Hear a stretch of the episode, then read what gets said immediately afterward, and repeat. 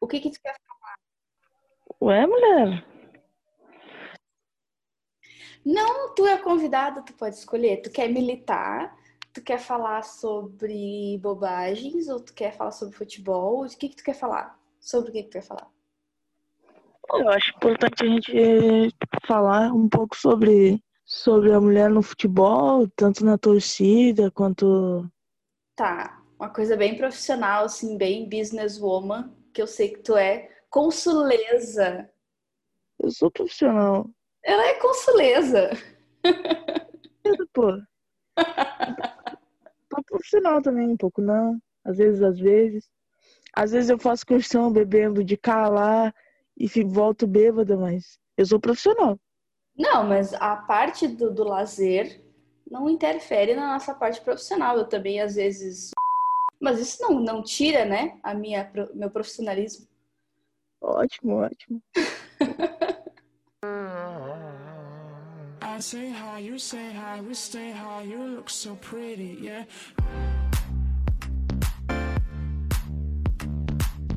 Então, vou dar boas-vindas ao Aleatoriedades. Acho que depois de 17 episódios, é, esse número é ruim, né? Infelizmente, tu é o número 17, o episódio 17. Eu volto da próxima vez. Então, eu nunca dou boas-vindas para nenhum convidado que chega, mas hoje eu vou te dar boas-vindas. Seja bem-vindo ao meu podcast, esse antro de bobagens, o qual me orgulho muito. Hoje a gente está com a Carolina Costa, ela é consuleza do Inter em Arroio Grande. Por favor, Carolina, te apresenta para nós. Oh, muito obrigado, minha querida. É uma honra poder participar. Eu acho que a gente precisa sim dar espaços para mulheres, para ter, a gente precisa de representatividade, seja onde for, num podcast para falar sobre, para militar, que nem tu mesmo comentou, para para se posicionar e a gente precisa disso, a gente precisa muito disso. Tá acontecendo muita coisa ruim no mundo aí e a gente precisa de espaço, precisa de voz. Ai, eu vou colocar uma trilha triste depois dessa, dessa frase. Para, não fala assim. Me conta, Carol. Bom, já disse que tu é colorada, eu sou extremamente gremista. E me conta um pouquinho de, da história de como tu virou consuleza. Eu, eu adoro repetir essa palavra. Como que tu virou consuleza do Inter? Cara, não tem assim, ó, quando eu monto excursão, quando eu faço excursão, não tem coisa mais prazerosa no universo do que acordar com uma frase tipo Bom dia, consuleza. Ai, é muito bom. Que chique! É muito bom mesmo. Uh, uh, cara, eu comecei a minha trajetória no Clube Nova. Meu tio, desde pequeno, ele sempre foi muito coloradaço aqui em casa. E tem várias. Quando a gente é torcedor aqui em casa, todo mundo assim, a gente pega algumas partes da vida da gente que a gente leva pra vida, né? Eu lembro de 2010, quando a gente ganhou, eu tinha 10 aninhos. E o meu tio me levou pro centro quando a gente ganhou a Libertadores. Ai, já ia dizer, ganhou o quê, né? Faz tempo que a gente não ganha nada, né? Mas eu já tinha me esquecido, baby. Eu lembro que a gente voltou, ele tava podre de bêbado, assim, e a gente quase atropelou um gato sem querer, assim, ó. Foi. São muitas coisas, assim, que me fazem ser colorada. Várias coisinhas pequenas, sabe? Sei. É muito incrível, assim. É, eu amo estar no estádio, eu amo as pessoas de lá, sabe? Aquela coisa de união que tem lá, eu não encontro em lugar nenhum. E. Que, assim, são várias coisinhas mesmos. Eu não. Mesmos. Mesmos. Eu, eu sou muito gremista, eu me lembro exatamente Bom, eu sempre fui gremista, nunca contestei. O meu pai me disse que tinha o Grêmio e tinha o time vermelho. Embora minha mãe fosse colorada, ela não tentou me mudar de ideia, mas eu sempre fui gremista e vamos embora. Mas foi em 2017 que eu, assim, ó, em 2017, não, 17 nada, em 2007, 2007, entreguei a idade agora para todo mundo. em 2007 eu, eu, fiquei muito fanática. Eu sabia o nome de todos os jogadores, de todas as posições. Dá tempo de trocar? Oi? Dá tempo de trocar? Não, não dá. Nossa, o amor que eu, Eu tenho pelo Grêmio não tem condição. Eu já, eu já. Eu me admiro que eu não tenha nenhuma tatuagem do Grêmio ainda, mas entrou pra lista já. E foi. Estou aceitando de vice-consuleza. Não, não, não vai rolar, querida. Não vai rolar de consuleza, não. E quem é o cônsul do Grêmio em Arroio Grande? É o Marcos Pachola. A gente tem uma Ah. relação muito maravilhosa mesmo. Desde o ano passado a gente faz várias ações. Sim, um beijo E- então pro Pachola. Eu vou deixar o convite para ele. Se ele queira se manifestar aqui nesse podcast, vai ser muito bem-vindo. Pacholinha é maravilhoso. Queridaço, nossa. Era do DNA, né? Eu sou do tempo do, do DNA lá, aquele que fazia o bloco. Entregou, a idade de novo. Entreguei a idade de novo. Mas estamos aí. Carol, me conta um pouco do teu trabalho lá naquele Insta no, no Bendito. Cara, eu entrei há muito pouco tempo no projeto. Agora, sábado, não foi sábado? Isso, ah, de manhã, e, e a gente tava fazendo um programa especial de oito anos em uma rádio. E foi muito incrível, cara. A gente teve participações de meninas de tudo que é lado, assim, de São Paulo, do Rio, ah, Belo Horizonte, por aí vai. Sim. E, cara, assim, ó, foi muito fantástico. Eu chorei acho que umas duas vezes, porque é um trabalho que eles fazem há oito anos ali. Sim. E eu entrar agora me deixa orgulhosa, porque, tipo, são é, é aquele espaço que eu tava te falando, sabe? De, tipo, ter mulheres falando, sabe? Porque, na real, a gente sofre muito ainda sobre isso. Eu, por ser sapatão e frequentar o estádio, já tenho aquela coisa chata, entendeu? Entendo. mulher, tipo, vamos botar, eu não vou falar mulher bonita, mas tipo, qualquer mulher que vá pro estádio, aí surge homem babaca dizendo, ah, que tem impedimento. Mas não Que que é precisa nem estar no estádio, né? No Twitter, se, mas- se me, ah, me enrolei. Não precisa nem estar no estádio, nas redes sociais, na internet. É muito comum. Se tu fala que tu gosta de futebol. Eu já dei match no Tinder, no- lá no meu, na, na bio do Tinder, eu acho que tem alguma coisa sobre Grêmio. E aí o cara veio perguntando: Ah, sabe quem é o, o lateral, não sei o que eu. Vou saber lá eu, sabe? Vai, vai se fuder. É muito assim, é muito assim. E a gente teve muito incrível, foi muito incrível esse diálogo mesmo. Eu fiquei muito emocionada. E tanto que eu comentei com o Douglas, que é o âncora do projeto todo, que eu dei parabéns pra ele, porque é genial, assim, um trabalho que toma tanto tempo dele e ele, como homem, ter todo esse tempo disponível pra dar voz pra gente, sabe? É reparação histórica, gata. Deixa ele trabalhar, tô nem aí pra ele. Não, mas eu acho foda, sabe? Eu acho foda, eu acho foda. Sim, sim, entendo, entendo. Mas e aí? E o teu time, como é que tá? E hoje, o que que aconteceu? Ah, tava péssimo, eu tô, eu tô, eu tô pistola até agora, né? Mas tudo bem. Hoje, então, só pra dar uma contextualizada, o Inter perdeu de 1 a 0 pro, que eu me esqueci? A me... atleta. A América Mineiro, desculpa. Ah, então, e o Grêmio ganhou de 2 a 1, acho que foi do Cuiabá, gols do Diego Souza e do Pierre, o Pierre ou o PP? Não me lembro quem foi que fez o gol. É o homem, né? Não adianta, não adianta. Eu vou me despedindo por aqui, tá, galera? Boa noite. Não, mas como é, e como é que tu lida com essa rivalidade, assim? Tu é muito fanática, tu aceita corneta, não aceita? Cara, eu, eu sou muito. Eu aprendi a. Eu tenho muita. eu Conheço muita gente gremista. Meu pai é gremista, meu pai de sangue mesmo. Uhum. E, tipo, eu comecei a aprender a respeitar mais, eu comecei a aprender a ouvir mais do que falar, sabe? Não dou muita bola pra corneta, até porque eu acho que quando a gente tem uma representatividade no município de representar realmente o clube, acho que a gente não pode ficar de- desmerecendo o coleguinha, né? Sim. Porque, como eu te disse, como eu te disse, eu tenho uma boa, uma boa relação com o Pachola. E eu acho que desmerecer o Grêmio meio que enfraqueceria isso. E, cara, eu não acho que não há necessidade. Eu não crio muito esse espaço para isso. Eu, eu gosto, eu gosto da rivalidade sadia. Eu gosto de ir pro estádio, provocar. Eh, Esse ano eu tive Eu a oportunidade de conhecer a Arena. Arena. Foi magnífico. Foi magnífico. Foi, o último jogo com Hum. o público que teve esse ano. E, cara, foi, foi muito massa. Quando eu tava chegando no estádio, Por eu achei que eu ia morrer. Porque tinha muita barulho e bomba e bum, e tiro e Dedo e porrada e bomba.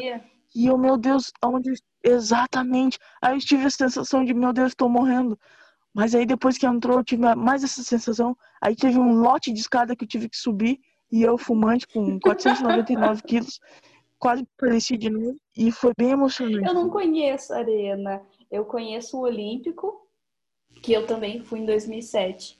Eu não conheço a Arena ainda. E é primeiro rolê pós-pandemia, mas assim, pós-pandemia mesmo, né? Todo mundo vacinado. Eu vou levar o meu pai na Arena, porque meu pai não conhece ainda também. Eu vou levar o velho. Tem um lugar lindo pra te conhecer em Porto Alegre também. Qual? Ah, Fica ali, perto da orla ali do Guaíba. A Orla do Gasômetro? Conheço. É, fica. Não, não, não, não, não é a orla. A orla é linda também, nada. Ah, o Beira Rio. Mas tem. tem Eu conheço o Beira Rio. É lindo ali, velho. é um- Não tem é um lugar melhor que o bonitinho, Brasil. Mas a arena é arena, né? É arena, né? Não, o caminho, sempre quando eu passo para ir pro aeroporto, que a gente passa na frente da arena, eu sempre choro, tiro foto e mando pro meu pai. Assim, já fiz isso umas cinco vezes. Eu adoro a atmosfera de estádio, cara. Ano passado eu tive a oportunidade de conhecer a Bomboneira e o Monumental de Nunes. E desde pequena sempre foi. Sim, desde pequena sempre foi meu sonho. Sério. Eu, antes de ser internacional, eu já era Sim. River Plate. Tipo, eu sempre fui apaixo- apaixonada pelo, Não, pelo futebol um, argentino, um fun fact, Desde hoje sempre. na, na, na página do Facebook da Libertadores, eles reprisaram a final de Boca Juniors Grêmio, a final da Libertadores 2007. Eu não consegui olhar porque eu tava trabalhando, mas queria muito ter visto. Esse jogo foi muito icônico, o Grêmio perdeu de 4 a 0. Teve gol, teve gol contra do Patrício. O Patrício, que jogava no Grêmio em 2007, me segue no Instagram, tá? Adoro essa final. Eu amo também. É, amo por causa da, da nostalgia, né? Mas na hora foi uma vergonha. E conta pra gente, Carol, qual tu acha que foi o melhor jogo que tu, já, tu assistiu do Inter? Não precisa ser presencial. O EAD pode ser EAD também. De- Cara, eu acho um jogo emocionante, assim, que eu, que eu me emociono muito. Foi o Inter e Corinthians 2x1 com ro- um gol do Rossi. Assim, ó, no finalzinho, no apagar das luzes mesmo.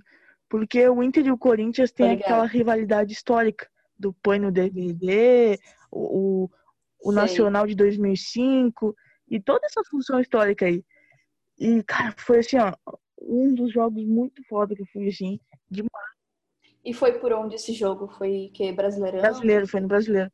Se eu não me engano, de 2018, que foi quando o Inter votou. Qual é o teu campeonato favorito? Hum, Libertadores, com certeza. Ah, gauchão pra mim é tudo. Eu amo gauchão. Eu adoro gauchão.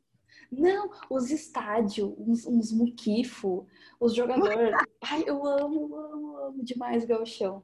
Eu sou muito, muito, muito bairrista, sério. Muito gaúcha. Eu defendo tudo do Rio Grande do Sul com unhas e dentes. Meu Deus, não. Sim. Eu sou. Eu queria. Quando falam de sulista, eu fico braba, né? Eu não gosto que fique falando, ai, ficar falando mal de sulista. Teu cu. Entendeu? Eu fico braba. Gente. Hum, Mas não quer dizer que né, nós, nós somos boas pessoas também. É que a nossa, infelizmente, a nossa tradição não é das melhores, mas assim, gente, nós somos boas pessoas. A gente milita, a gente é feminista, abortista, petralha, tudo mais que quiser. Petralha.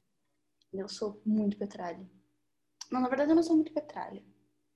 Eu, gost... eu já flertei com o PSOL também, né? Mas todo mundo acontece. Quando a gente descobre a esquerda, o primeiro que a gente vai é no PSOL. Mas depois fica, peraí, só um pouquinho. Eu tô nessa fase.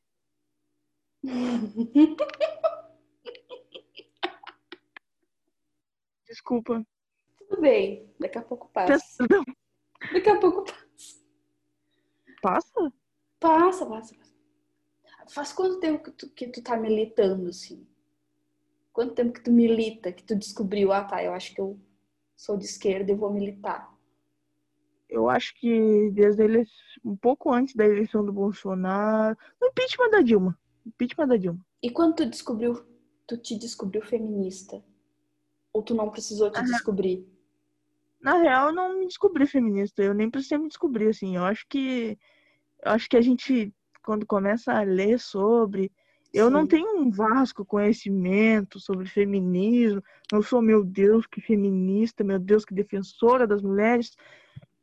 Mas eu gosto de, tipo, escutar, ouvir. Por exemplo, eu li o pequeno manual de como ser antirracista, sabe? Eu sei, não Sei. tem nada a ver com Não, tudo bem, E eu- eu comecei, eu absorvi daquilo para tanto quanto a homofobia quanto o quanto o machismo, sabe?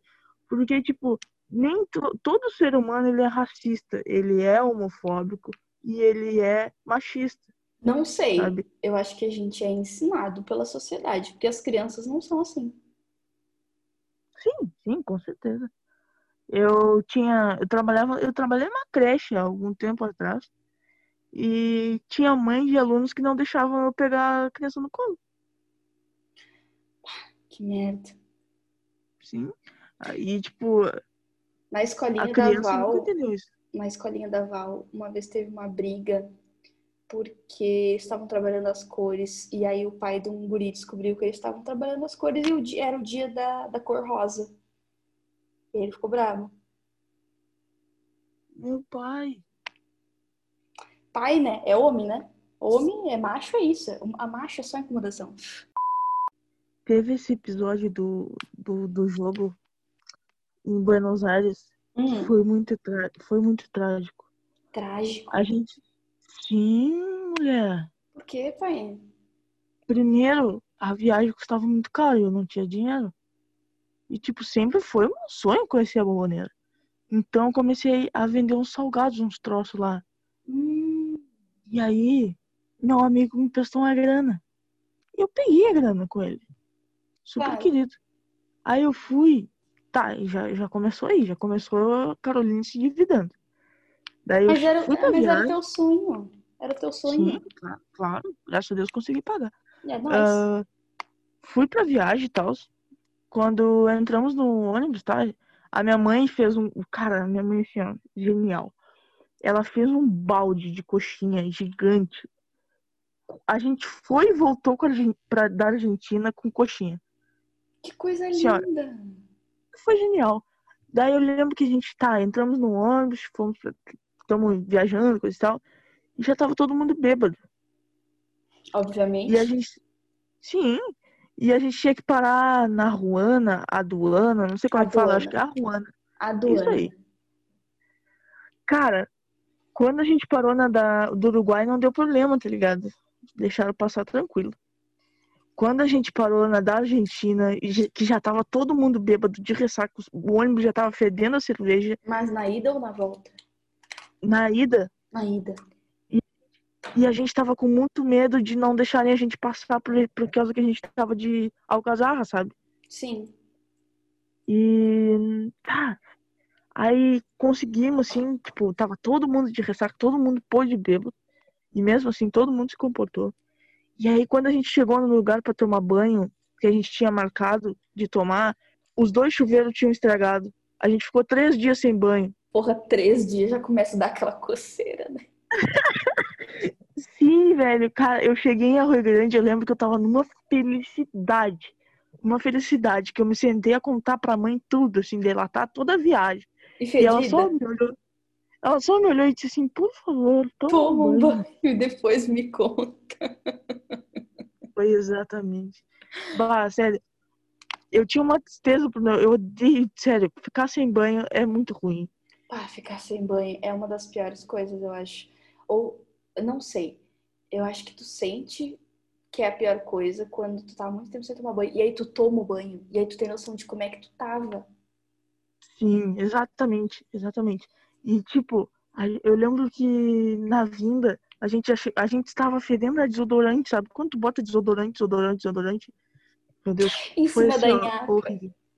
Exatamente, foi Que horrível, foi horrível, horrível. Que nojo.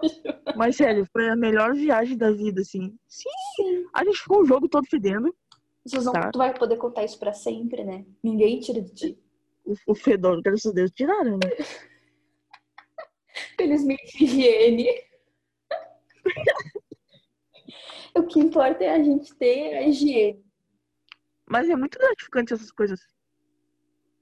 É muito gratificante essas coisas, assim, tipo, ali eu tenho um amigo, tipo, naquela amizade, naquele ônibus eu conheci pessoas que até hoje eu me dou muito bem com elas, sabe? E era todo mundo de Rio Grande? Não. Rapaz, tipo, tinha gente de Rio Grande, Piratini, Pelotas, Jaguarão. Cara, eu tenho uma amizade assim, ó, muito gratificante com o Jaguarão.